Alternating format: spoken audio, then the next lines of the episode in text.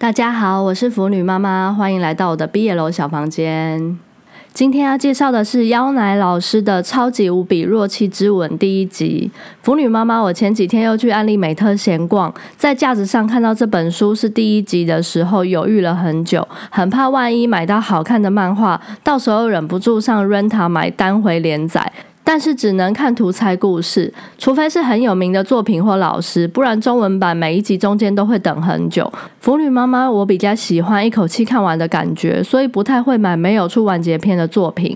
我看了看这本《超级无比弱气之吻》是第一集，再看一下作者是妖奶老师，嗯，并不是出书我就一定会买的作者。又看了后面的简介，感觉是本欢乐的 A B O 故事，感觉累累的。我站在架子前面犹豫超久，最后还是不敌 A B O 主题的诱惑，把这本书带回家了。回家看完后，我只能说，人还是要有冒险的精神。这本书太好看啦，完全超出我的预期，也让我对妖奶老师改观。之后打算把妖奶老师其他我还没有看过的作品都找来看看。腐女妈妈觉得这本漫画最好看的地方是，老师在很多细节部分很闹，让人觉得很可爱又很好笑，而且不是一般的 A B O 套路。好了，那我们开始介绍吧。本书的小公叫做恒须贺，是十六岁的高中生。小受叫做静香，是一个脸看似很凶狠，实际上却很温柔、专业可靠的住院医师。恒须贺呢，在第二次性别检查时，发现自己从贝塔转成阿尔法。在故事里的设定是，Alpha Omega 的人口正在逐渐减少，因为 Alpha Omega 生理上无法控制发情导致的伤害事件，让许多 Alpha 跟 Omega 都对互相的性别产生排斥心理。加上抑制剂的发展和普及，让 Alpha Omega 都能正常生活，所以他们就没有必要一定要配对成为伴侣。因此呢，政府为了 Alpha Omega 少子化的问题，研拟了对策。在横须贺这区域呢，是 Alpha Omega 必须参加相亲派对。十六岁高中生的横须贺抱着遇到可爱 Omega 女生的心情去参加相亲，但是没想到配对适性最高的是一个高大的臭脸男子，就是我们的小受静香。一时无法接受的横须贺说了很多对 Omega 带有偏见的话，静香非常难过的横甩横须贺巴掌就走人了。从故事里可以得知，静香是相亲派对的常客。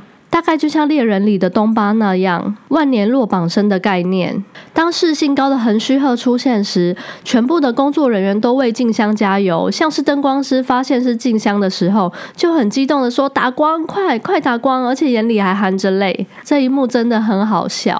接着剧情来到，横须贺从楼梯上摔下来，受重伤，被送进静香的医院治疗。静香还是他的主治医生，两人明明互看不顺眼，相处时一直吵架。即使横须贺如此排斥命中注定的伴侣是静香，但静香还是很执着，横须贺是自己的 alpha。慢慢看到后面呢，横须贺会发现静香虽然大部分的时候都很 man，不像大家所认为的是可爱柔弱的 omega，但其实他也有很可爱需要被保护的一面，像是他偷藏了横须贺用过的筷子，偷换横须贺的橡皮擦等等。横须贺认为是垃圾的东西，其实静香都偷偷收集起来，要当 Omega 筑巢的材料。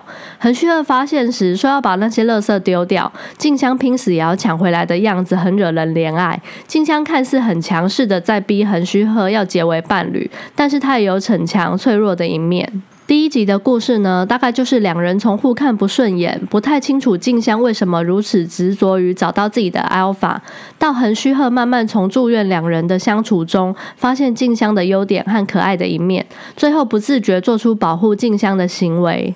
今天的剧情介绍大概就到这边，帮大家做三点总结：一。这整本书很闹，很多小细节都很有梗，会忍不住笑出来的那种。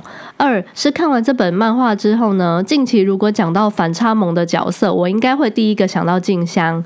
三是两人感情线的发展铺陈很细腻，细腻通常跟温馨结合比较好发挥，也比较常见。